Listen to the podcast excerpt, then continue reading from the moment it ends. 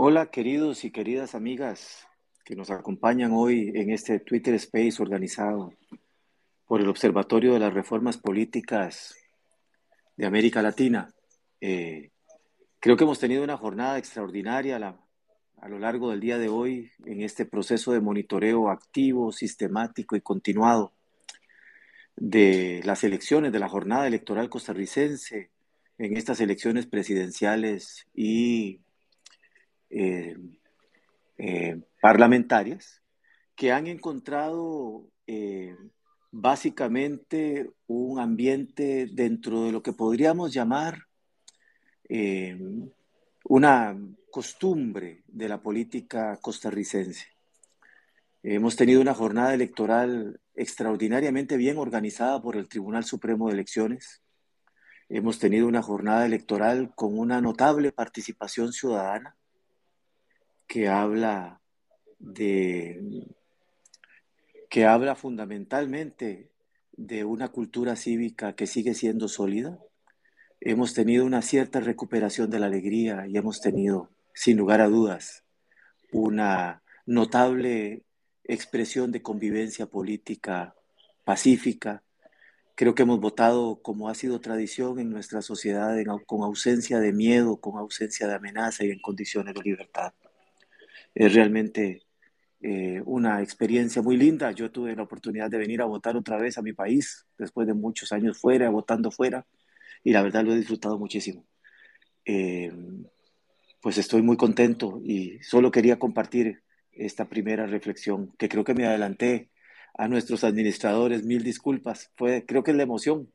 He andado recorriendo la ciudad y la verdad estoy contagiado porque hemos tenido una elección con una notable recuperación de la alegría, algo que habíamos perdido en los últimos años. Cambio.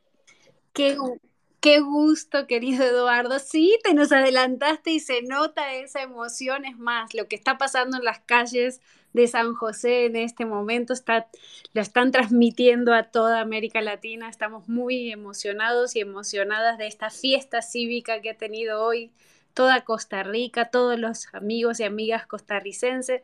Estamos en este Twitter Space que organiza el Observatorio de Reformas Políticas en América Latina, el equipo, todos, todas, todos estamos aquí desde las 6 de la mañana hora eh, Tica, hora México. Em, y estamos muy felices de poder compartir un ratito, a pesar de que estamos todos ya muy cansados y, me imagino ustedes que están allá en San José, eh, para conversar sobre los puntos claves que debemos evaluar, tener en cuenta, evaluar la, jornada, eh, que nos cuenten cómo se sienten, Estamos muy eh, felices de, que más gente cada minuto se esté sumando en este momento a este Twitter Space. Estamos aquí con mi amigo y colaborador Cristian Jaramillo, que está en la cuenta del Observatorio Reformas y como es... Eh, típico de nuestros Twitter Space, pedirles que por favor compartan que están en este espacio, así más gente se suma a conversar, a dialogar sobre lo que pasó hoy en las elecciones 2022, las primeras elecciones de este 2022 en América Latina. Querido Cristian, te doy la voz para que te presentes y digas las reglas de este espacio. Buenas noches a todos y todas. Eh, gracias, Flaya, por, el pase. Eh, y sí, después, de un, después del monitoreo del proceso electoral costarricense 2022, eh, damos abierto este espacio en donde vamos a discutir con expertos, con expertas sobre la jornada electoral, sobre un adelanto de los resultados que dé el Tribunal de Elecciones y también de algunos puntos de cómo esta elección va a impactar en la realidad política a futuro de Costa Rica. Eh, algunas normas de este espacio, eh, bueno, ser cortés eh, es un debate, va a ser una discusión política, así que siempre es bueno recalcar ese aspecto. Ser tolerante con las ideas que se den en, este espacio, también ser, un, ser breve, ya que el tiempo va a ser un poco limitado. En consecuencia, no nos podemos extender tanto. Eh, eh, y recalcando lo que dijo Flavia, eh, los invito, las invito a compartir este space en sus redes sociales. Abajo hay, hay, un botón de compartir y gracias a eso vamos a poder llegar a más personas y vamos a poder enriquecer este debate. Eh, nada más, sin más, Flavia. Sí, contarles que por primera vez desde que hacemos Twitter Space hemos podido conseguir la función de, de grabar Así que este Twitter Space lo estamos grabando y pedirles que cuando no hablen, que, que silencien su cuenta. Cris, creo que tienes que silenciar la cuenta de reformas ah, para que no haga eco. Ahí está. Y decirles que durante todo el día de hoy estuvimos haciendo un, monitoreo, como ustedes saben, es parte del trabajo del Observatorio de Reformas Políticas. Y para comenzar la conversación con nuestras amigas y amigos, hemos pedido que se sumen, hemos invitado a quienes nos han estado acompañando durante todo el día, a nuestro querido Eduardo Núñez, le hemos pedido a nuestra querida amiga y colega Em, Carolina Ovares eh, Sánchez, que por favor también se, sume eh, con, nosotros, integrante de la red de politólogas y quien además ha sido muy generosa todas estas semanas dándonos la capacitación a todo el equipo del observatorio para aprender más sobre Costa Rica. Y además nos ha grabado videos y ha estado junto a Eduardo y junto también a, Eugenia Aguirre, que todavía no la encuentro aquí conectada. A ver, Cris, si tú me ayudas o hablas con Euge a ver si se puede sumar, porque yo no la veo que esté en hablante. Eh, quien es presidente del Colegio de Profesionales de Ciencias Políticas y Relaciones Internacionales de Costa Rica, que se, que se sume. Paola Alvarado, encargada del programa electoral Votos Costarricense en el extranjero del Tribunal de Supremo elecciones de Costa Rica también se va a sumar en algún momento, pero aquí veo a otras amigas y amigos eh, que ya están eh, conectados, a quienes le pedimos que le, estamos invitando a, que hablen y tienen abierto este micrófono, con que levanten la manito, que lo pueden encontrar. Miren, les voy a mostrar así, en donde está el corazoncito abajo, ustedes marcan y levantan la manito y nosotros podemos darle la voz de hablante.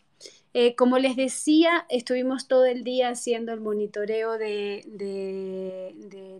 las elecciones, como lo, como lo hemos hecho en todo el año pasado, que fueron más de 10 eh, monitoreos de elecciones, y en los últimos que organizamos, empezando por, por el de mm, Argentina, luego con el de eh, Chile y luego con el de Honduras, nos dimos cuenta de la importancia de eh, tener este espacio para conversar y, generar una reflexión.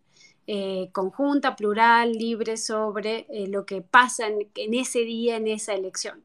Y una vez que hacemos todo el monitoreo de elecciones, que como les dije ya son 10, que están accesibles, lo pueden encontrar en nuestro portal de Reformas Latam, eh, lo que hacemos es un, hilo, un hilo que, empieza muy temprano a la mañana y que va llegando hasta la nochecita y cerramos con un hilo de 10 puntos. Y los 10 puntos que queremos destacar hoy, eh, Cristian tuvo la amabilidad ya de ponerlo eh, enlazado aquí en este espacio, en la parte de arriba lo pueden ir viendo los 10 puntos que nosotros encontramos, y lo voy a decir como bullets para comenzar la conversación, eh, los 10 puntos que, resaltamos, ¿no? Mientras estamos esperando que lleguen las 2045, ¿no? Que es cuando el Tribunal Supremo de Elecciones ya va a dar eh, su voz en esa sección solemne.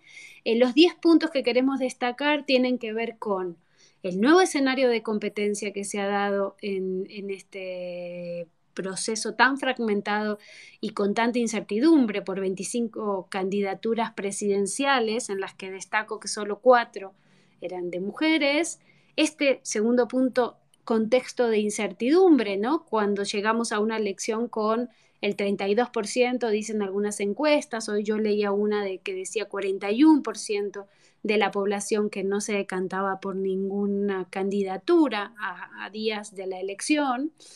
Tercer punto, esta participación interesante, vamos a ver los datos, pero desde la mañana temprano... Eh, em, mucha gente haciendo filas para poder votar, eh, en, un entorno cuarto punto de una gestión logística de unas elecciones que ya tiene el Tribunal Supremo de Elecciones una serie de aprendizajes propios y de la experiencia comparada, pero que parece que hay una serie de rutinas que han llegado para quedarse, ¿no? Desde las medidas sanitarias que vienen de la mano de los protocolos que están aprobando en este caso el tribunal para eh, garantizar la salud de la, de la población. Un quinto punto que llama, la atención, este, este cambio en las... avanzado el proceso electoral en el Tribunal Supremo de Elecciones de Costa Rica, em, donde asume por primera vez la presidencia nuestra querida eh, em, magistrada, eh, la doctora Eugenia Zamora, siendo además este tribunal presidido por primera vez por una mujer y además teniendo eh, mayoría de integración femenina. Eh, un sexto punto eh, que siempre ¿no? llama la atención cuando hablamos de Costa Rica, que tiene que ver con la tensión entre participación y abstencionismo. y ver en qué medida esto se mantiene. recordamos que en las elecciones generales del 2018 la participación electoral fue del 65 puntos porcentuales Así que eh, habrá que evaluar este punto, si eso que vimos de tanta gente en las calles alcanza como para superar ese, ese nivel de participación.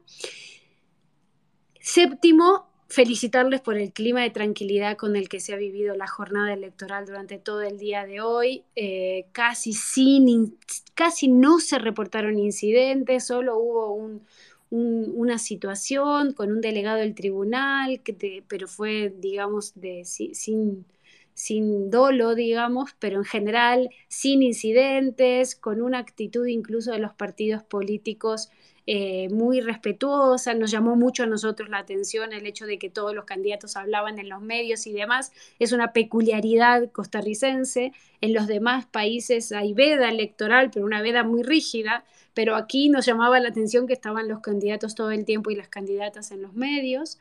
Finalizo con el hecho de tres puntos que los partidos políticos han puesto sobre la mesa que deberíamos repensar y revisar sobre el tema de financiamiento, de equidad de la contienda y las noticias falsas, a pesar de que fue una campaña, según diría nuestra querida eh, Eugenia, eh, fría y aburrida, y ojalá Eugenia pudiera profundizar sobre este punto.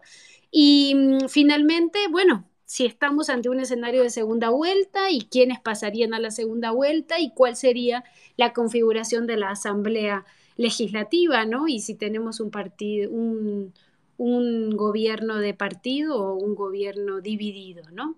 Sabemos que, como les decía, hasta las 20:45 habrá información provisional, que el tribunal se reunirá en, una mesa de una sesión solemne y que el escrutinio definitivo comenzaría el martes eh, y eh, a partir de ahí a partir de los resultados eh, ver qué pasaría, ¿no? Si hay una diferencia entre el primero y el segundo, o entre el segundo y el tercero de menos de dos puntos porcentuales de diferencia, habría recuento total de las papeletas.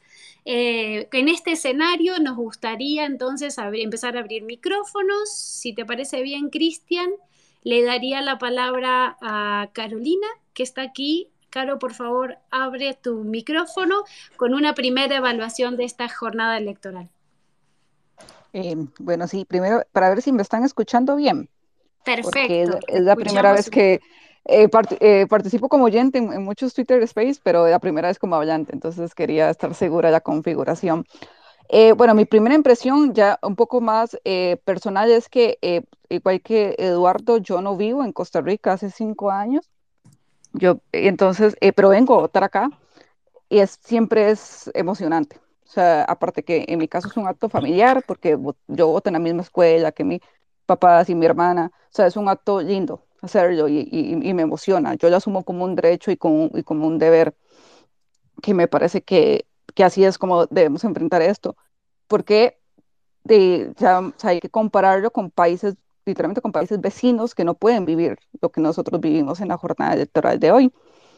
Eso ya es ya de manera más personal. Eh, también, eh, sin duda, la jornada fue, fue tranquila, al menos yo que ya viví en, en San José, en la gran área metropolitana, en la capital, tanto en barrios del sur como me fui eh, un poco más al norte.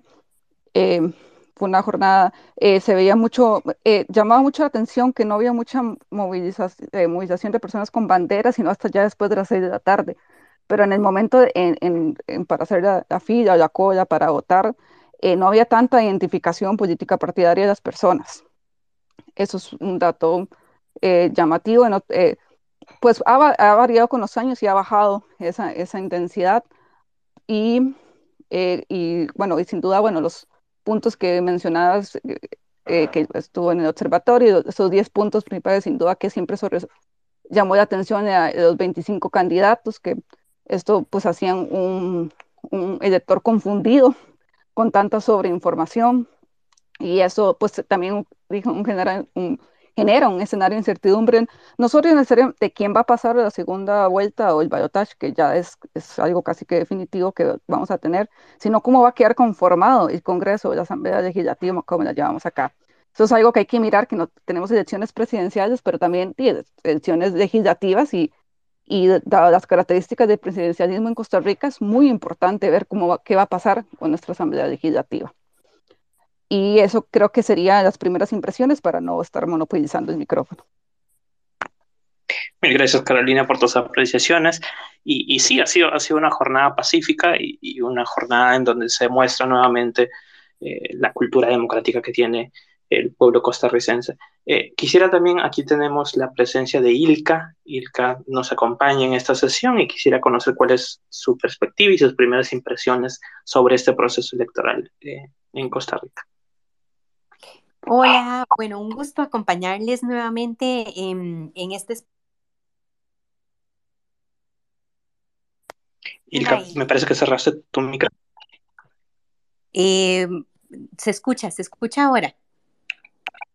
Sí, perfecto. Bueno, me da muchísimo gusto realmente acompañarles en, esta edición de Costa Rica del, Observatorio de Reformas Políticas que he tenido la oportunidad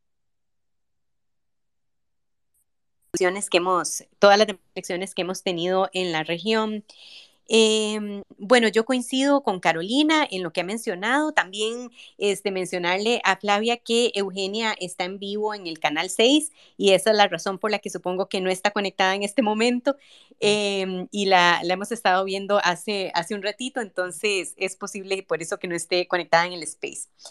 Eh, bueno, coincido eh, con Carolina en el aspecto mm, eh, de que hemos tenido unas elecciones que han marcado muchísima incertidumbre. Todavía estamos con mucha incertidumbre porque estaba la presencia de un número muy alto de partidos políticos, 25, y este número de partidos estaba acompañado con una muy altísima tasa de personas indecisas, que como bien señalaba Flavia al inicio, eh, estuvo en algún momento por encima del 45%, eh, posteriormente bajó al 42%, luego al 41% y en los últimos días la tuvimos en el 31%. Entonces, eh, ahí podíamos observar, ¿verdad?, que no había la gran cantidad de candidaturas no generaban eh, un, atajo que permitiera a las personas tomar la decisión y además porque los partidos tenían un sello altamente personalista, no eran estructuras partidistas que gozaran de una militancia propia y por lo tanto la única manera de que se adhirieran las personas a estas candidaturas era porque las, sería porque las consideraran aptas o hábiles de alguna manera para poder asumir las funciones de gobierno. Y para esto se necesitaba una serie de información que no estaba siendo posible en el desarrollo de la campaña, porque también como muy bien señala Eugenia y señala este, Carolina, la campaña no tuvo todos los espacios para desarrollarse en virtud de la situación del COVID-19 este, y por lo tanto se tenía que esperar a la dinámica de los debates para poder escuchar el desarrollo de las propuestas y las ideas de las distintas candidaturas. Y en general, los debates tampoco permitieron eh, un desarrollo muy en profundidad de las ideas hasta posiblemente el último debate que fue el día viernes donde la dinámica eh, que en este caso el canal comercial desarrolló permitió que ellos fueran las personas protagonistas de la discusión y entonces sacaron un poco más a relucir sus personalidades, sus gustos y disgustos, los ataques que tenían entre las distintas visiones y esto permitió de alguna manera eh, poder conocer un poco más a fondo lo que estas personas estaban proponiendo, pero este debate solamente tenía eh, seis candidaturas y no las 25. Entonces, bueno, esto también me parece a mí que generaba una especie de eh, discriminación positiva en el entorno de los candidatos que tenían mayores posibilidades de pasar esta primera ronda y este, las otras candidaturas que quedaban descartadas también eh, es posible que las veamos en los resultados electorales con muy poquitos, muy poquito porcentaje de votos de manera tal que eh, de todas maneras el sistema eh, electoral genera un posicionamiento sobre un grupo de candidaturas menores, que es lo mismo que ha sucedido en otros procesos electorales a pesar de esta amplia inscripción. Ahora, también es importante decir que en Costa Rica hay una figura muy interesante en la que las personas que se inscriben en la candidatura presidencial pueden inscribirse también en una candidatura a las, a las diputaciones o a la Asamblea Legislativa todos los candidatos que se, que se inscribieron con doble postulación lo, lo hacen en la, en la circunscripción de mayor tamaño, que es la provincia de San José, que escoge 19 de los 57 diputados del país. Y este, son, me parece, más de 14 de estos 25 candidatos los que inscribieron esta doble postulación. Y esto tiene dos importantes consecuencias. En primer lugar, al estar en un país presidencialista, eh, apuestan al efecto arrastre, si no logran la presidencia, la palestra pública que les da la candidatura presidencial les permite que las personas los conozcan y entonces por lo menos que en la papeleta de diputación les den el voto a su partido político. Y en segundo lugar, porque al tener la doble postulación tienen mayores posibilidades de aumentar la deuda política, es decir, de tener financiamiento del Estado. Eh, porque entonces se contarían los votos en ambos casos. Y esto, por supuesto, eh, también libera un poco del estrés financiero al partido político y por el mecanismo que se utiliza de los bonos, las personas que apuestan a estas candidaturas además eh, pueden tener una ganancia importante cuando compran estos bonos o deuda pública a partir de, de, la apuesta por los distintos partidos políticos. Entonces, digamos que aquí vemos distintas estrategias, distintos mecanismos que están operando. A mí me gustaría también señalar que es muy, es muy interesante que el proceso inició con la inscripción eh, en uno de los partidos políticos de una vicepresidenta que tenía una relación familiar eh, con el presidente del Tribunal Supremo de Elecciones y esto hizo que el presidente del Tribunal Supremo de Elecciones eh, tomara la decisión de retirarse del cargo, que es lo que permite además que en este momento tengamos las primeras elecciones en el país con una mujer a la cabeza del Tribunal Supremo Electoral. Sin embargo, este candidato eh, fue bajando en las encuestas hasta quedar, digamos, en una posición bastante insignificante, por lo menos de cara a las presidenciales. Y, eh, pero sí, digamos, generó una, un cambio importante ya una vez iniciado en el, proceso electoral, en, en la conformación de, de la institución electoral. Eh, de manera que hemos tenido eventos de ese tipo, ¿verdad? Y también hemos tenido un proceso con bastante incertidumbre. El tribunal anunció que iba a empezar la conferencia de prensa para dar los primeros resultados eh, a las nueve menos cuarto de la noche. Entonces, en este momento, básicamente estamos eh, a la espera de poder conocer los resultados oficiales. Y bueno, creo que con eso doy un poquito del panorama. Muchas gracias.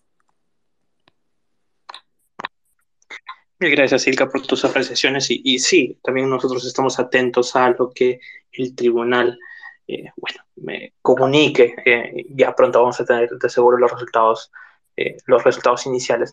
Y quisiera también darle el, el, micro o la participación a Eduardo, Eduardo que, que inicialmente también nos ha dado algunas de sus apreciaciones, pero quisiera que profundice alguno de estos temas con respecto a lo que, han, lo que ha sido esta jornada electoral y lo que ha sido eh, la política, lo que va a significar para la, política costarricense en los siguientes años. Eduardo, el microestudio. Muchas gracias. Eh, bueno, no, por supuesto coincidir en, en, términos generales con las reflexiones tanto de Ilka como de Carolina. Yo quisiera ponerlo, eh, digamos, tres, buenas noticias y no tres malas, pero sí dos o tres desafíos importantes en, en términos de perspectiva de futuro. Las buenas noticias. Creo que hoy hemos sido testigos nuevamente de la solidez del Tribunal Supremo de Elecciones y en general del régimen electoral costarricense. La elección se ha desarrollado con una extraordinaria efectividad, con una extraordinaria eficiencia. El nivel de responsabilidad de los miembros de las, de las juntas receptoras de votos, de las mesas de votación, es notable.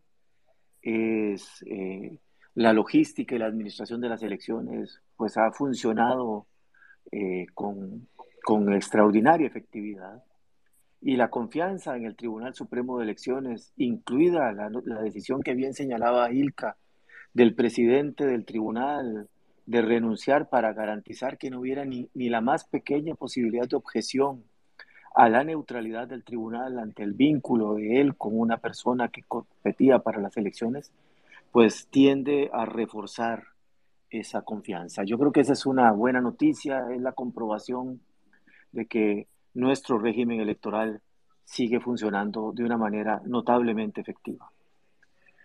Una segunda buena noticia es la que tiene que ver con el público, digamos, con la ciudadanía.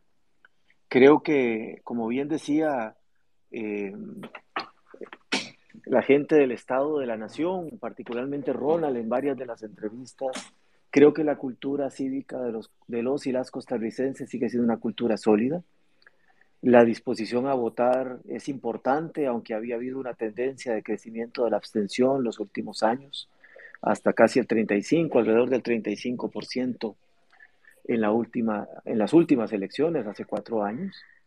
Pero hay una disposición a participar, una disposición a asumir la jornada electoral y el ejercicio del voto como una responsabilidad ciudadana y creo que eso, bueno, no tenemos los datos todavía del nivel de participación electoral, pero la percepción sobre la asistencia a las urnas es positiva eh, y la capacidad en términos de ejercer el voto en un marco de convivencia pacífica sigue siendo un elemento muy importante. Creo que los y las costarricenses tenemos la extraordinaria oportunidad de votar en ausencia de amenaza, en ausencia de cualquier tipo de restricción o de cualquier tipo de, eh, de limitación. Una tercera buena noticia, sin lugar a dudas, es que, y voy a, voy a introducir ese tema que puede ser polémico, em, hemos tenido una extraordinaria pluralidad para escoger. Bien decían Ilka y Carolina, eh, perdón, y sí, Carolina, que, que en términos generales tenemos un problema de fragmentación severo y un problema de que las identidades partidarias se han vuelto mucho más débiles, eh, pero creo que hemos visto emerger eh, una pluralidad de partidos o de individuos con capacidades diferenciadas que marcan a lo mejor una evolución de la, de la, de la sociedad costarricense en su conjunto. Una sociedad que se expresaba de manera bipartidista o, o dominante, bipolar en términos predominantes, básicamente de 1953 para acá, pues se ha vuelto mucho más fragmentada, se ha vuelto mucho más diferenciada y esa diferenciación también se ve en el sistema de partidos. Y, y, hemos sido testigos de la irrupción de nuevos partidos de manera constante, un crecimiento del número de partidos en los últimos procesos. Y ese crecimiento del número de partidos es un desafío, pero también representa, eh, vemos un, propuestas de derecha en términos liberales o conservadores más formuladas, vemos propuestas progresistas también más formuladas y vemos un cierto intento de los partidos tradicionales, Liberación Nacional y algo también la Unidad Social Cristiana de tratar de reposicionarse. O sea, tenemos una oferta electoral más plural. Sé que los costarricenses y las costarricenses, muchas han dicho que no han tenido opciones. Yo creo que esa es una manera de verla. Yo creo que hemos tenido opciones, lo que pasa es que esas opciones no nos llenan, lo cual habla de esa diversidad, de esa pluralidad que está caracterizando. Pero esa pluralidad no significa que los partidos no puedan convivir, no, no significa que los partidos no puedan llegar a acuerdos. Creo que estamos en una transición no resuelta, una transición incierta del sistema de partidos, eh, como muchos otros países la han vivido, pero que que no significa la pérdida de la capacidad de encuentro, la, la pérdida de la capacidad de convivencia entre esos partidos. Y me parece que eso es positivo. Son tres buenas noticias. Yo la dejaría esta, primera, esta participación hasta acá para no abusar y a lo mejor luego les hablo de los desafíos o los problemas que veo hacia adelante. Pero quisiera darle ese tono ciertamente positivo que no deja de ver los desafíos profundos que tiene la democracia electoral y la democracia en su conjunto en Costa Rica. Gracias.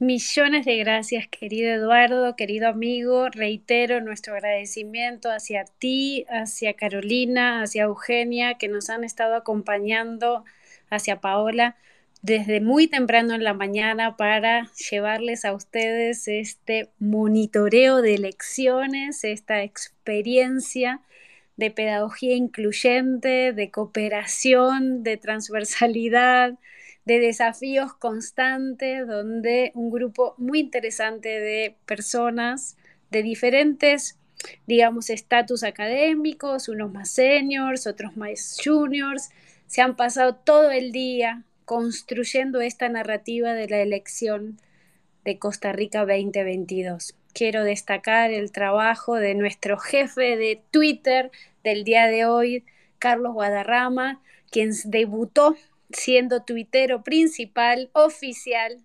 del, todo el monitoreo de elecciones de, de, Costa Rica 2022.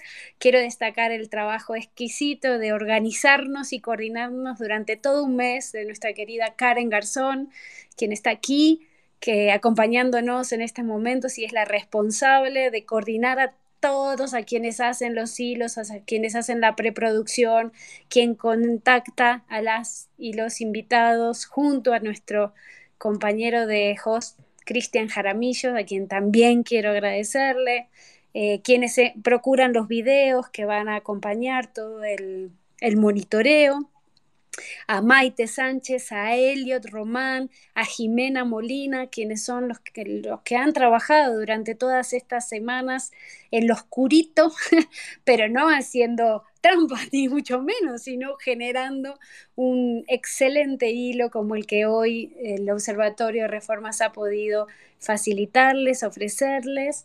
Eh, quiero eh, felicitar a Luisa Solano, quien desde El Salvador hoy debutó haciendo monitoreo con el equipo de reformas. Eh, y también agradecerles a nuestro consejo asesor, a Eduardo, por, ejemplo, por supuesto, a Hugo Picado, a Sofía Vicenzi, que eh, a Piero Corbeto, que desde diferentes espacios durante la jornada de hoy nos han ido acompañando para tener un monitoreo muy preciso y muy, muy riguroso y muy profesional. Y me encanta que Tatiana Benavides se haya sumado a este Twitter Space, es alguien a quien yo respeto muchísimo, quien quiero mucho y quien ha estado cerca del observatorio y que espero que a partir de ahora se sume mucho más activamente a nuestras actividades. Tatiana, eh, tienes que abrir tu micrófono y nos encantaría conocer tu lectura de la jornada de hoy.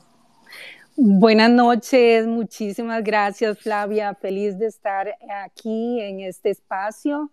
Y bueno, como, como mis queridos colegas también, Eduardo y Carolina, pues no eh, vivo fuera del país hace varios años y no, no pude cambiar, eh, pues, em, cambiar dónde iba a votar este año. Entonces tuve que votar desde aquí, desde Estados Unidos, pero bueno, he seguido eh, intensamente y con todas las emociones del caso, pues todo el, proceso.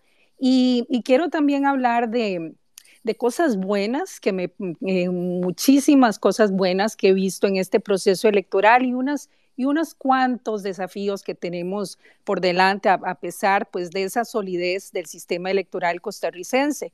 En primer lugar, em, me gustó muchísimo la manera en que fue abordado todo el contenido de esta campaña, desde, si, si lo enfocamos desde, desde este Em, digamos, perspectiva de la rendición de cuentas diagonal, digamos, desde la sociedad civil y desde los medios de comunicación, el gran esfuerzo que han hecho por darle información al electorado. Eh, muchísimos debates de distinto tipo en los distintos eh, medios de comunicación, pero también los, gremios, los, distintos eh, colegios profesionales se unieron también a entrevistar y a invitar a los candidatos a debatir con diferentes enfoques, diferentes temáticas, pero eh, me pareció algo sumamente novedoso, porque no sé cuál es el número de debates y me, encantaría saber cuál fue el número, porque creo que nunca ha habido tantos debates en Costa Rica. Cierto que eh, unos de ellos han sido limitados en términos del número de candidatos, pero bueno, fueron debates al fin. Entonces eso me parece algo eh, muy, muy bueno. Lo otro, y que lo mencionaban eh, también aquí es el, tema de, un Tribunal Supremo de Elecciones, por supuesto que eh, durante la presidencia de, Luis Antonio Sobrado, eh, muchísimo respeto siempre por la institucionalidad del tribunal, pero ahora entramos a una nueva etapa, ¿verdad? De un tribunal dirigido por, por, por una mujer sumamente capaz y además recordemos, además que no solo no solo la parte, digamos, de la presidencia del tribunal, sino todo ese trabajo de carpintería lo interno del tribunal, que es el manejo de la tecnología, el manejo de, la transmisión de datos y también eh, ese, esa pieza fundamental del tribunal que es el IFED, ¿verdad? De capacitación, de, entrenamiento, eh, que está también a cargo de, de una colega muy querida, ¿verdad? Que es Ciliana Aguilar. Y entonces vemos ese tribunal eh, funcionando muy bien en manos de muchas mujeres y eso definitivamente hay que rescatarlo. Eh, quiero también pensar que en esta oportunidad eh, también veremos buenos resultados en términos de esa reforma que hicimos algunos años este, en Costa Rica relacionada con la paridad de género horizontal en las listas de partidos y que tuvo tan buen resultado en, la elección del 2018 y que casi llegamos a, alcanzar una paridad plena en la Asamblea Legislativa. Entonces, es importante que veamos cómo se va a comportar este año, este, este, este, el, o cuál va a ser el efecto de esta, de esta reforma. Y este, en términos de los desafíos, eh, yo sí quiero, y, me uno también de nuevo a ustedes, eh, muchos de ustedes, en términos de la preocupación por la fragmentación eh, partidaria y esa fragmentación en el Congreso que ha traído grandes problemas de gobernabilidad a Costa Rica y que ha impedido en muchos momentos al, Ejecutivo laborar de una manera eficiente. Considero que hemos llegado a tener algún, lo que podríamos llamar un, un hipopresidencialismo, eh, ¿verdad? En, la manera en que eh, en el Parlamento el Ejecutivo tiene gran dificultad para poder pasar su agenda, sus proyectos en, eh, aquí en el Congreso. Si vemos algunos análisis realizados por el Estado de la Nación, eh, llama la atención que en, los últimos años solo un 2% de las leyes aprobadas en la Asamblea son iniciativas del Ejecutivo. Y eso nos dice muchísimo y tiene que ver muchísimo también con esa fragmentación tan grande, esa atomización tan grande a lo interno del, Congreso, que es difícil llegar a, acuerdos y eh, conformar coaliciones alrededor de los programas de gobierno este, ¿verdad? Que, tenga, que tenga el Ejecutivo. Entonces, eso eh, nos lleva de nuevo a ese, a ese dilema que, que, que siempre, pues cuando analizamos el tema del diseño institucional, ¿qué queremos? ¿Más gobernabilidad o más participación? Y, y eso, pues es un debate que yo no sé, eh, no, no, no hemos podido resolver, ¿verdad? Las democracias modernas. Entonces, Costa Rica, por ejemplo, tiene un, porcentaje muy bajo para eh, inscribir nuevos partidos y eso también favorece esta, esta fragmentación en el partido, a lo que se suma además el transfugismo político que se ha dado en los últimos años, que por ejemplo, en los, en los últimos cuatro años, 12 de los 57 partidos han, o, 12 diputaciones han, se han independizado de sus partidos tradicionales. Entonces, eso también este, es de, de, importante preocupación y, y, cosas que tenemos pues eh, que reflexionar. Entonces, yo creo que lo voy a dejar ahí y luego, y luego pues vamos completando ahí en el camino. Muchísimas gracias. Gracias, Tati. Millones de gracias por sumarte y por tu lectura. Me, me encanta esta cosa de tanto tú como Caro comienzan diciendo, ay, yo estoy lejos, no pude participar, ¿no? Esa sensación de yo quería estar ahí y yo también quiero formar parte, aunque ustedes tienen voto desde el extranjero y la gente ha participado activamente desde los diferentes eh, mesas de votación en el extranjero, pero me, encanta esa sensación de yo quería estar ahí, ¿no? y participar. Eh, Eduardo hizo un, salto que me parece interesante y que me, gustaría ver si podemos continuar la conversación por ahí, porque creo que ya nos ha quedado más o menos claro cuáles eh, han sido la, evaluación del día de hoy, ¿no? Y Eduardo eh, destacó tres puntos muy claves, ¿no?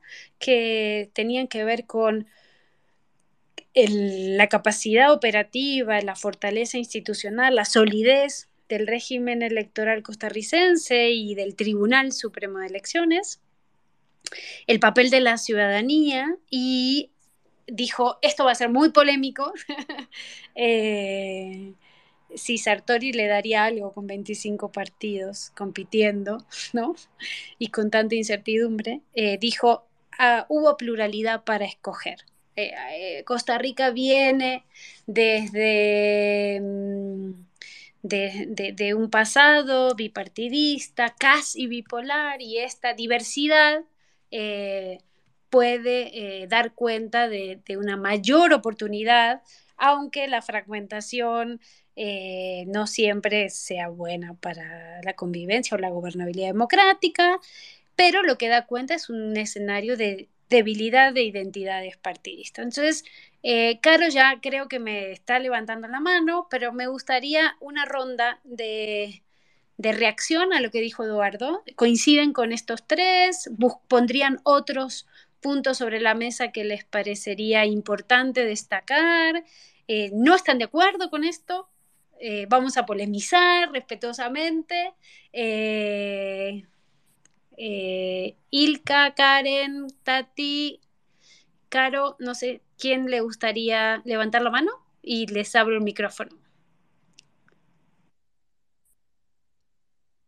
Estoy hablando sola. Ah, ahí está Ilka, ahí está Ilka. Ilka, abre, abre, ya está, perfecto.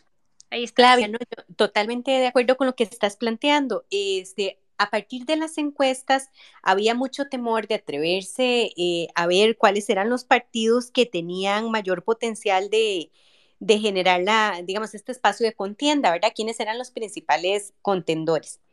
En este momento parecería que de estos partidos eh, la fórmula bipartidista eh, anterior está teniendo mucha fortaleza. Ahora hace falta ver cuáles son los resultados realmente, porque podrían ser eh, tanto el Partido de Liberación Nacional junto con el Partido Unidad Social Cristiana, como ascender a algunos de los partidos eh, emergentes que están ganando fuerza.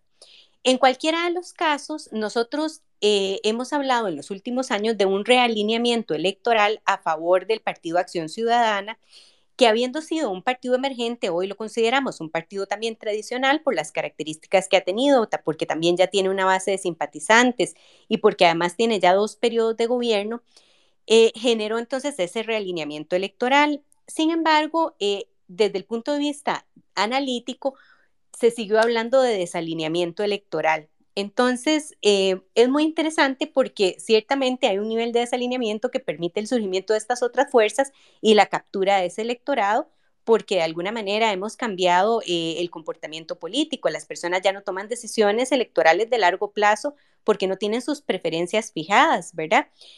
sino que toman decisiones de corto plazo y por las características que ha venido tomando el sistema de partidos y, también basándonos ahí en, en, el planteamiento de Sartori, este, al irse fragmentando tantísimo, tenemos partidos que se presentan como una oferta bastante más radical. En el 2018, además, pudimos ver que el, discurso era muy polarizado, ¿verdad? Eh, se, se, apostaba mucho más a lo políticamente incorrecto y a un estilo eh, abiertamente populista en algunos de los casos. En el 2022 entran muy fuertemente en los partidos políticos un fenómeno, em, digamos, de los expertos de campaña electoral que por los porcentajes tan pequeñitos que se iban viendo en las encuestas, posiblemente hicieron recomendaciones de moderación. Pero esta moderación, eh, a mí me parece que es una moderación artificial porque ya sabíamos cuáles de esas candidaturas son más radicales, porque tenemos mucho, un largo periodo de venirlas escuchando. La mayoría de estos políticos, aunque están utilizando plataformas nuevas, han tenido de alguna manera presencia política o en los partidos anteriores o en otros estrados y por lo tanto conocemos más o menos cuáles son sus posicionamientos. Eh, en este momento estamos entonces esperando resultados que nos permitan hablar de desalineamiento o de realineamiento. Y esto es interesante porque si ese realineamiento se hiciera hacia fuerzas tradicionales, nos está hablando también de una estrategia eh, costarricense donde las siglas partidistas eh, de más, digamos, de más historia, de más trayectoria, siguen pesando. O bien, digamos, donde la, donde la cuestión del cambio y la figura de candidaturas que retan eh, a los partidos políticos desde estos vehículos muchísimo más personalistas se convierten en opciones válidas. Entonces, creo que este es un punto importante en términos de hacia dónde se dirige el sistema político costarricense, pero lo que sí podemos decir es que eh, con la participación de todas estas figuras, ciertamente hoy los partidos políticos han perdido eh, muchísimo peso, ¿verdad?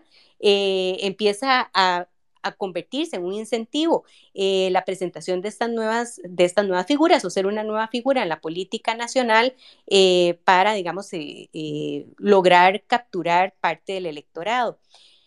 esto es un reto porque sin lugar a dudas los partidos políticos correlacionan con la democracia, mientras que los vehículos electorales no, porque los vehículos electorales debilitan los sistemas de control eh, los vehículos electorales nos llevan personas que son autorreferentes, nadie las controla ni en términos verticales porque no hay militancia en sus partidos y además suelen retar horizontalmente la presencia de instituciones de control que intenten eh, cuestionarlos, porque entonces siempre la excusa es la legitimidad, la me la da el electorado y las instituciones no tienen por qué tratar de coartar esas posiciones de control. Entonces, eh, bueno, yo creo que esto es un reto muy fuerte en el, sistema político costarricense y bueno, estamos un poco a la expectativa de ver eso, si vamos a tener realineamiento o desalineamiento a partir un poco de, los, de la distribución de los votos.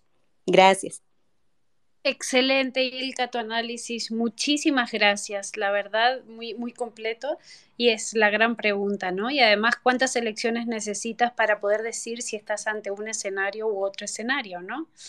Karen, no sé si tienes la posibilidad de abrir el micrófono y quisieras hacer una evaluación. Karen Garzón, ahí estás. Claro que sí, muchísimas gracias, doctora. Buenas noches con todas y con todos. Bueno, primero felicitar a mis compañeras y compañeros del Observatorio de Reformas Políticas. El día de hoy fue una fantástica jornada la que tuvimos, de mucho aprendizaje durante este último mes. Y efectivamente quiero decirles em, algunos elementos que desde la perspectiva del exterior me parecieron bastante em, interesantes, muy relevantes de tomarlos en cuenta. Efectivamente, vemos 25 candidaturas, de las cuales apenas cuatro son mujeres, ya lo mencionaron precisamente las y los panelistas, y lo que a mí me causa sorpresa es precisamente que de las últimas elecciones que nosotros hemos tenido el, privilegio de, monitorear, eh, vimos 16 candidaturas en Ecuador, 18 candidaturas en el caso de Perú, y a pesar de que el electorado de Costa Rica es de, 3.5 millones de, personas, bastante inferior al de Ecuador de, y al de Perú, eh, vemos esta, esta cantidad bastante interesante de, candidaturas.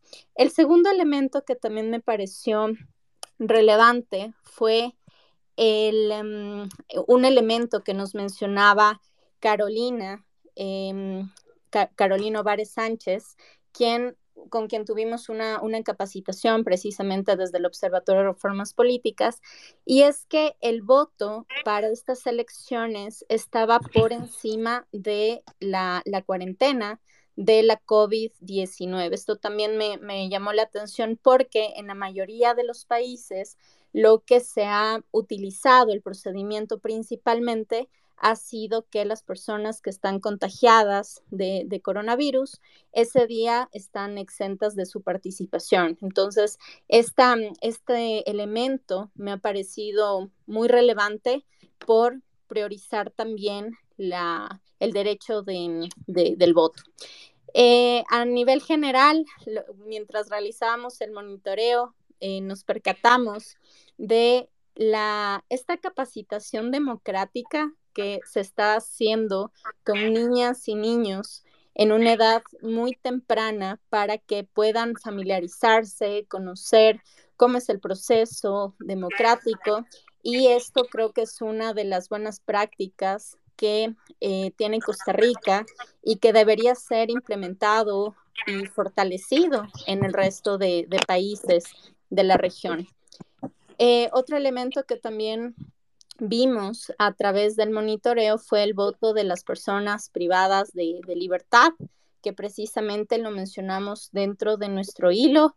Aprovecho la oportunidad para que puedan eh, revisar este hilo muy interesante. Empezamos a realizarlo desde las 6 de la mañana y abarca varios elementos, varios puntos que efectivamente son importantes a tomar en cuenta dentro de esta elección.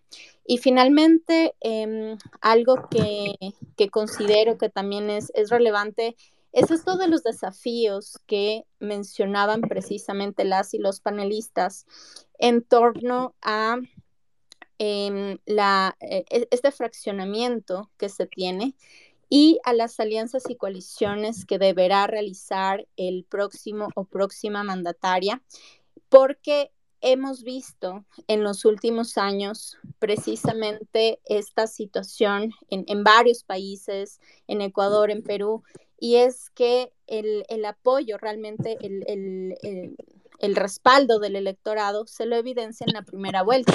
Y con tanto fraccionamiento, efectivamente, las y los candidatos que pasan a segunda vuelta no cuentan con tanto apoyo real por parte del electorado.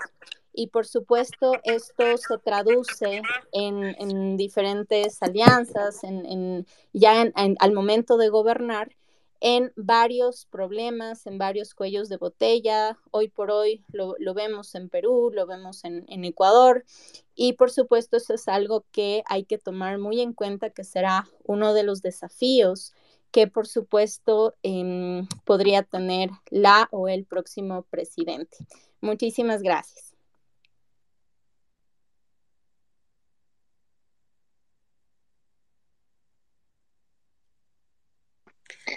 Mil gracias, Karen, por, por, por tus palabras. Este, queremos, queremos comunicarles también que ya ha empezado la sesión eh, del Tribunal Supremo de Elecciones encabezado por la magistrada Eugenia Zamora Chavarría.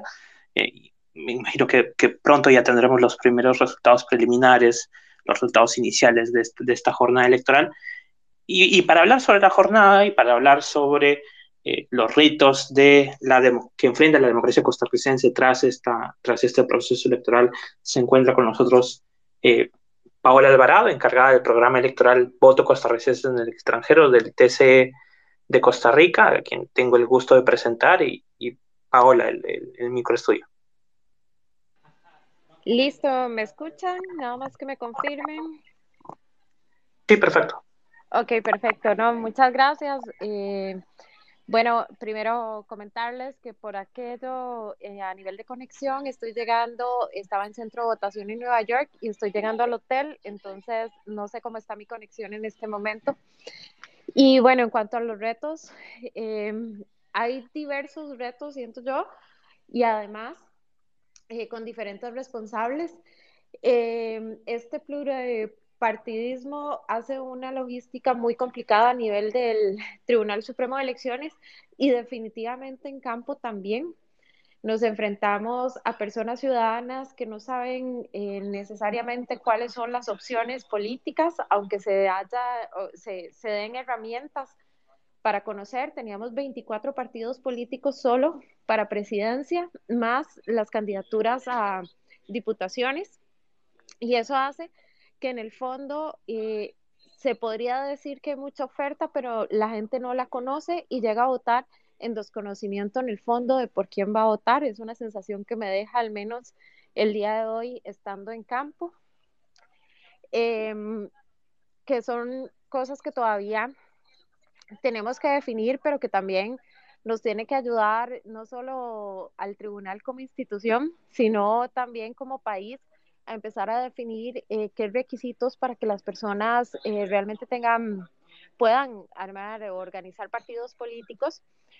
Y cómo le estamos llegando a la persona ciudadana, qué están conociendo y por quién están votando realmente o cuáles son las circunstancias por las que están votando, porque eh, fue como, les hablo muy personalmente, tal vez que es parte de lo que, lo que quería como comentar hoy, y es esa la sensación que me deja estar en campo que no es lo mismo que hacer análisis desde escritorios o desde el Tribunal Electoral en el, en el, ahí en San José Centro, donde estamos un poco aislados de lo que realmente está pasando, pero ya estar en un centro de votación tantas horas y conversar con la gente, eh, pues hay una sensación realmente de, de sí como democracia, estamos realmente llegando con opciones eh, conocidas para las personas y si realmente, si bien las personas se acercan a votar o se pueden llegar a acercar a votar, con qué conocimiento ese concepto de votante informado que tiene el tribunal, pues es realmente un votante informado el que está llegando, realmente es una persona que está eh, revisando sus planes de gobierno, tiene sus temas prioritarios en los cuales empieza a ver con quién tiene compatibilidad, compatibilidad o no. Y más bien nos estamos yendo hacia, hacia temas porque realmente llegó mucha gente donde llegaba a votar y me decía, no, yo todavía estoy indecisa, o duraba el minuto y medio que tiene de votación porque no sabían muy bien ni por dónde, ni por dónde ir. Entonces, realmente, una democracia técnicamente madura, pues debería de tener también votantes que vayan un poco más allá en ese sentido, y creo que ese es el primer gran reto que tenemos en un país como el nuestro. Otras cosas que, que he escuchado y que mi parte también creo que estaba creo que mencionando eh, expositor anterior sobre el tema de género. Es algo que, que en definitiva todavía hay un reto muy importante muy pocas candidatas mujeres y sabemos que también muchas de las situaciones de violencia política en mayor o menor grado que viven esas mujeres eh, que logran ser candidatas en los diferentes puestos y que claramente desmotiva o hace que las mujeres participen por cumplir muchas veces cuotas porque así lo ven los partidos políticos, pero no realmente para posicionarlas como tomadoras de decisión. Y en lo personal es algo que todavía también me deja ahí como, como una espinita, como decimos, de, de que hay mucho que trabajar en ese sentido a nivel de género como democracia, a nivel de participación y una participación informada por parte de, de las personas electoras y a partir de ahí, pues ir trabajando en ir evolucionando posiblemente en muchas de las, de las situaciones. Eh, la logística electoral es una logística muy asumida, creo que muy, muy bien enfrentada por parte del tribunal. Entonces creo que ya superado eso, tenemos que ir escalando en, en las respuestas ciudadanas que tenemos que, que brindar. Em, de mi parte, por el momento eso es todo. No sé si tienen alguna pregunta por acá. Gracias, Pau. Y, gracias por compartirnos tu experiencia desde, desde campo, que es tan importante, ya que nosotros hacemos el monitoreo desde, diversos lugares de toda América Latina. Eh, queremos también conversar sobre, este, ya, hemos conversado sobre los retos de eh, que conlleva esta elección en la democracia costarricense, en el futuro de Costa Rica a nivel político. Y para eso también tenemos a, Carolina, eh, Carolina Ovares Sánchez, integrante de la red de politólogas, que, que, ya ha intervenido y también quisiéramos darle el espacio para que nos cuente tres retos que ella considera que Costa Rica debe enfrentar a, mediado, a largo plazo y posiblemente cómo resolverlas. Carolina, el micro estudio.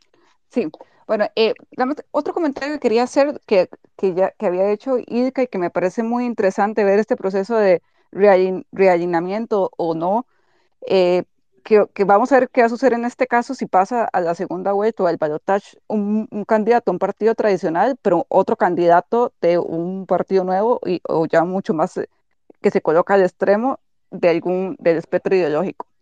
O sea, esto va a ser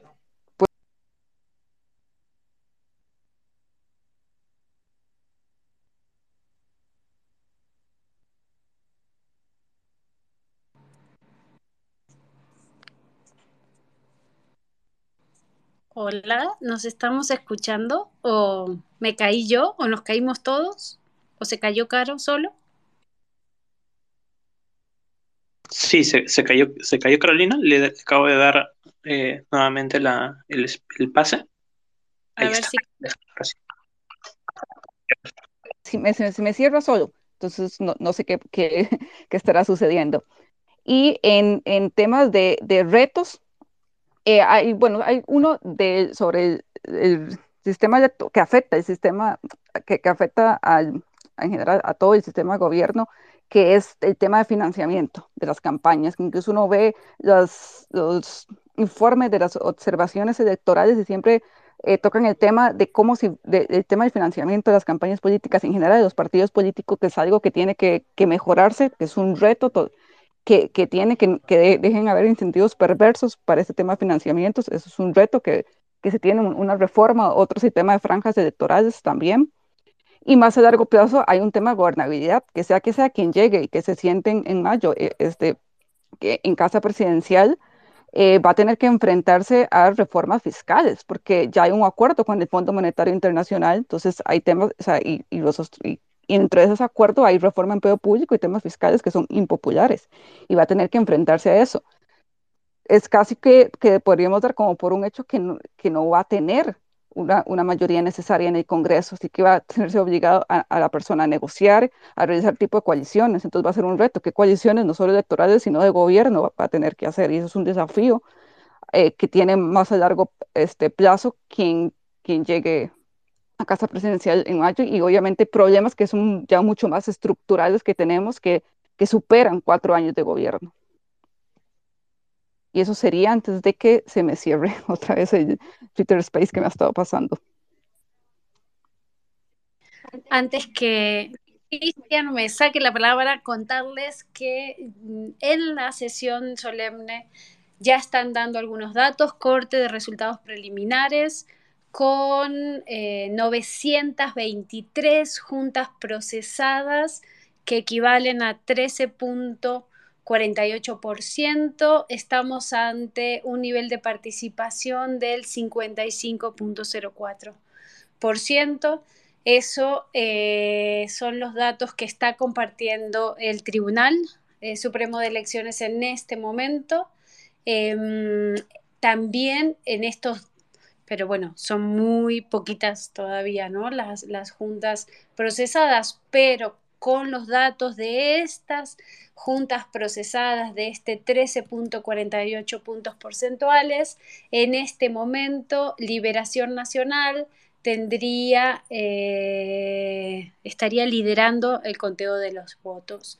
Eh, falta, todavía falta, por favor no, no, no, nos apresuremos, pero estos son los datos que para resultados de presidente y presidencia y vicepresidencias, eh, que ahí, eh, Pau, tenemos que decirle al tribunal que por favor le cambie los nombres a los cargos, ya no se puede decir presidentes y vicepresidentes, tenemos que hablar de cargos generizados, por favor. Así que vamos a decirle a nuestros amigos del tribunal que nos ayuden para hablar con lenguaje incluyente cuando nominen a los cargos.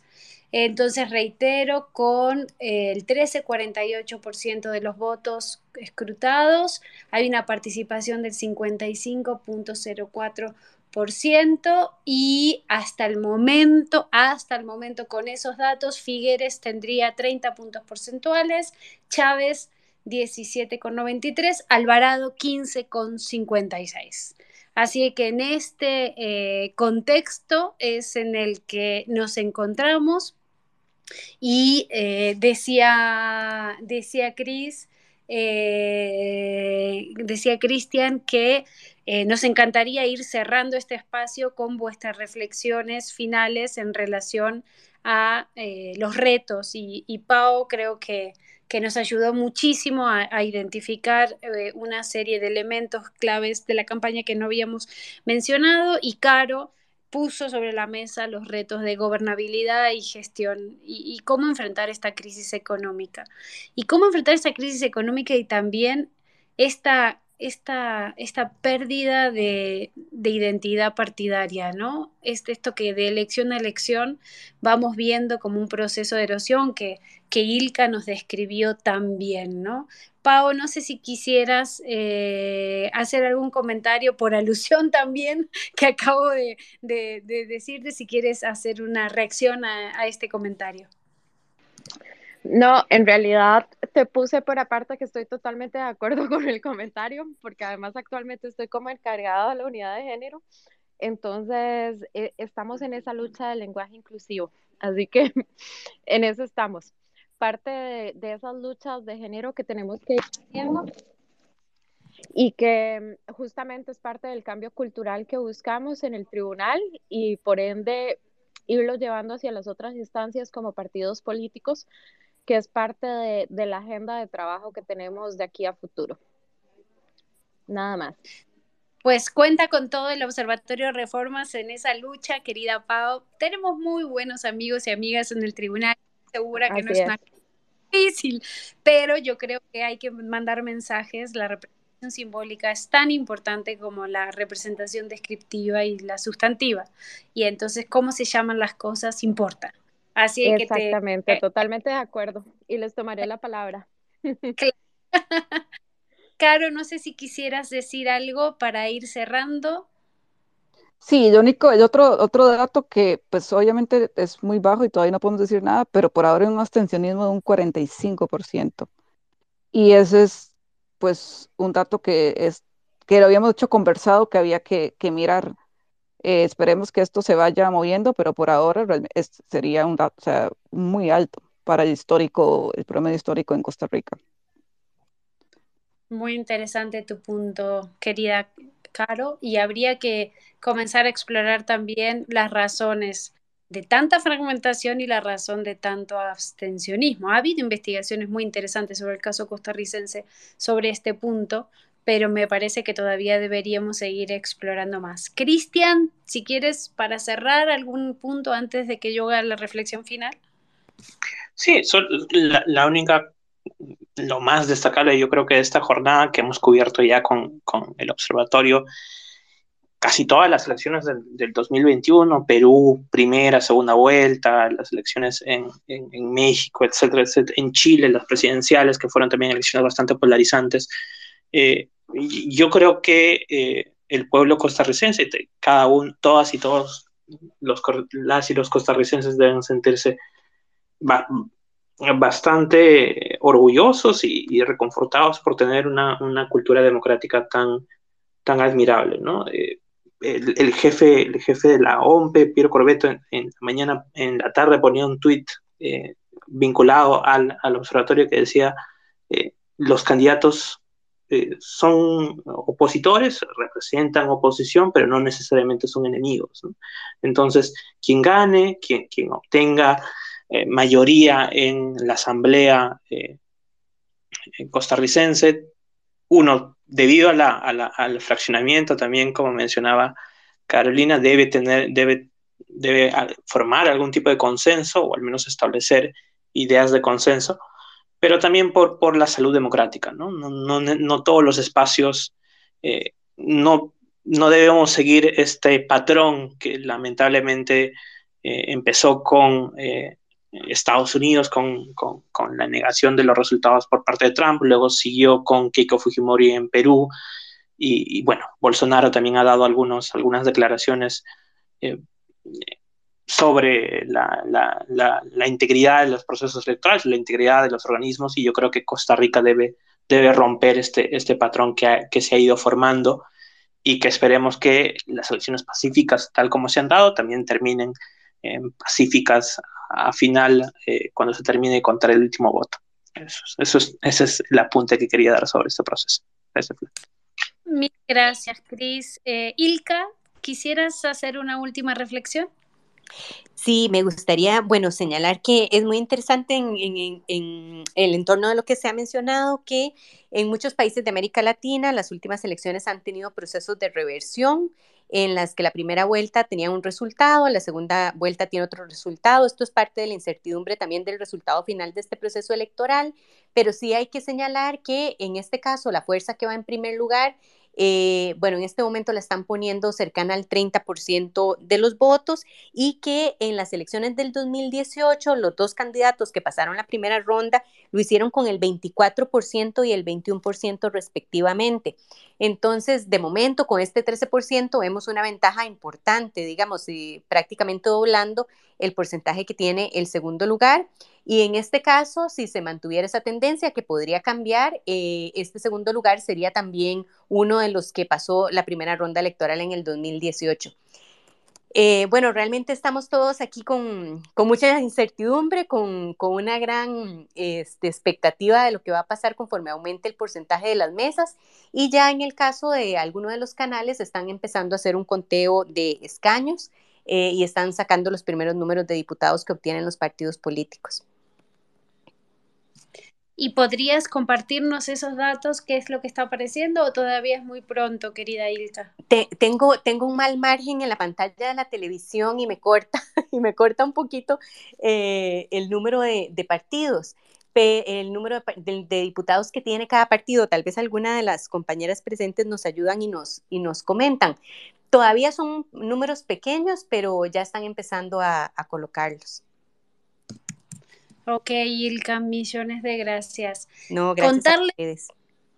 Contarles a ustedes que esto es el Observatorio Reformas, que hemos estado desde las 6 de la mañana. Acá mi equipo me lo está compartiendo. Gracias, Julio César. Dice PLN 20, PUS 15, PNR 7, PSD 7, PLP 3, Frente Amplio 3, PAC 1 PNG 1. Esto es lo que está apareciendo en el canal de televisión que yo creo entender que es Telenoticias 7 porque es el que estábamos mirando una parte del equipo, cada uno estaba mirando medios distintos, eh, creo que la fuente es eh, TV7. Eh, reitero, los datos darían hasta el momento 20 eh, diputados para PLN, 15 para PUSC, 7 eh, para PNR, 7 para PSD, 3 para PLP, 3 para FA, para Frente Amplio, 1 para PAC, que era el partido gobernante, y uno para PNG y me confirman Carlos y Julio César que estamos en, dando la información de Canal 7. Telenoticias, sí, Canal 7. Estos son los datos, eh, va a ser una noche muy interesante. Eh, en estos momentos, según lo que nos están diciendo los datos del tribunal, habría eh, dos candidatos más votados. Figueres, José María Figueres con el 30.29, Fabricio Alvarado con 17.93 y eh, estaríamos esperando la consolidación de la integración de los resultados. Repetimos, son datos muy preliminares, pero como bien dijo Caro muchas veces y lo está poniendo por todos lados y lo quiero eh, recalcar, 45% eh, de la población no fue a votar. Y eso es un mensaje que tenemos que tomar, prestar atención en la eh, uno de los sistemas políticos con una de las democracias más consolidadas, más interesantes y más fuertes, con un árbitro electoral fuerte, capaz de organizar elecciones, capaz de superar crisis, capaz de generar conciencia cívica en, las, en los jóvenes, en las niñas y en los niños, en los niñes, eh, en un contexto de alta fragmentación y eh, de eh, una gran, eh, una, una gran expectativa por lo que le pueda pasar a este sistema de partidos. Se han actualizado los datos, me acaban de confirmar que el segundo lugar está en el aire, que las diferencias se están estrechando entre eh, los, los segundos, digamos, y si es así, si la diferencia se estrecha, pues hay un elemento del sistema electoral costarricense que tenemos que tener en cuenta y es el hecho que cuando primero segundo o segundo y tercero tienen un porcentaje de votos muy estrecho entre sí, hay que contar todos eh, los votos otra vez. Y este es un fenómeno muy interesante que marca una diferencia con otros contextos regionales. Eh, porque em, el hecho de que, de que se cuenten todos los votos ya está estipulado por la ley en contextos de alta incertidumbre o de resultados estrechos. En resumen, esto es eh, lo que tenemos para contarles el día de hoy. Muchísimas gracias. Carolina Ovares por todo el trabajo de acompañamiento del día de hoy al Observatorio de Reformas y de todo este mes de trabajo. Eh, gracias por acompañarnos también a la capacitación que nos diste, eh, una capacitación excelente que nos ayudó muchísimo a mejorar nuestra comprensión del sistema político costarricense. Muchísimas gracias a Eduardo Núñez, que tuvo que desconectarse porque debía estar en otra actividad y y siempre es un honor contar con su voz y con sus ideas y con sus sugerencias. Eh, gracias a Eugenia Aguirre, que ha estado, ha sido la chica de las elecciones costarricenses, ha estado en todos los medios, mientras estaba en un medio nos mandaba fotos, nos contaba Twitter, nos daba ideas, nos decía cómo hacerlo. Eugenia se ha ganado un lugar enorme en mi corazón, Caro no me deja mentir porque Eugenia ha estado en todo, todo el tiempo. No nos conocemos personalmente, pero ya con Caro le dijimos que la esperamos en la red de politólogas, así que ojalá Euge se sume a nuestra red de 740 colegas de 31 países. Y muchísimas gracias, Silka. Siempre es un honor tenerte y escucharte y aprenderte. Gracias por sumarte a este espacio. Y Paola Alvarado, millones de gracias por, por tu voz, por, por tu trabajo, por tu compromiso, no solo con la causa de la democracia, sino con la causa de las mujeres, que es una causa que nos, que nos interpela a todas, todos y todes. Sin más, hemos llegado a tener cerca de 350 personas conectadas el día de hoy. Tengo que darle una mala noticia a Daniela y a Julio César y a Rafael.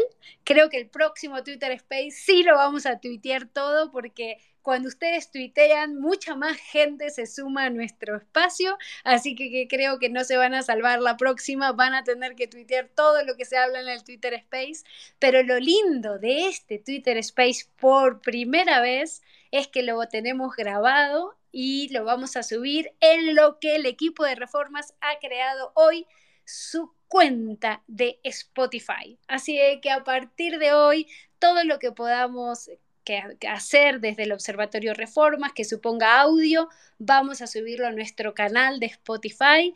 Millones de gracias a quienes en el medio de este monitoreo han estado creando la cuenta de Spotify del Observatorio de Reformas. Mi nombre es Flavia Freidenberg, tengo el honor de liderar un equipo maravilloso de personas comprometidas con la democracia, comprometidas con los sistemas políticos de la región, comprometidas con el diálogo, con una pedagogía incluyente y constructiva, un equipo que solo suma y que hoy domingo, en medio de un puente en donde deberíamos estar de vacaciones, estamos todos aquí trabajando, pensando, reflexionando sobre cómo mejorar las democracias latinoamericanas. Gracias Cristian, gracias Karen, gracias Carlos, gracias Jime, gracias a todo el equipo de reformas que cada monitoreo hace posible que trabajemos conjuntamente, colaborativamente. Gracias Rafa, que sigue pasándome datos en este instante y me confirma José María Figueres, 28.78, Fabricio Alvarado, 17.15, Rodrigo Chávez, 16.27, con un total de 22.46 de mesas procesadas. Em, creo, Cristian, que ya podemos ir cerrando. Creo que agradecí a todo el equipazo. Me faltó Julio César, a quien lo torturo todos los días y en este instante me olvidé de decir su nombre, pero ahora lo acabo de decir para que no se me pase. Gracias, Daniela, Mauricio, eh, Elliot. Em, Cristian Jaramillo, tienes la voz, contigo cerramos gracias Playa y gracias también a todos y todas los miembros del observatorio por eh, esta cobertura, este monitoreo de las elecciones generales Costa Rica 2022. Eh, finalizar solo para compartir eh, desde el Observatorio de Reformas Políticas en América Latina tenemos una cuenta de Twitter, esta es nuestra cuenta de Twitter, también tenemos una cuenta en Facebook para que nos sigan en Facebook y recientemente, bueno, no tan recientemente, pero abrimos una página en Instagram arroba reformas-latam para que puedan seguir todos, todas las noticias, todas las novedades del el sistema político y el sistema electoral en América Latina. Mil gracias a todos, a todas por acompañarnos y hasta el siguiente Twitter Space, hasta las siguientes elecciones.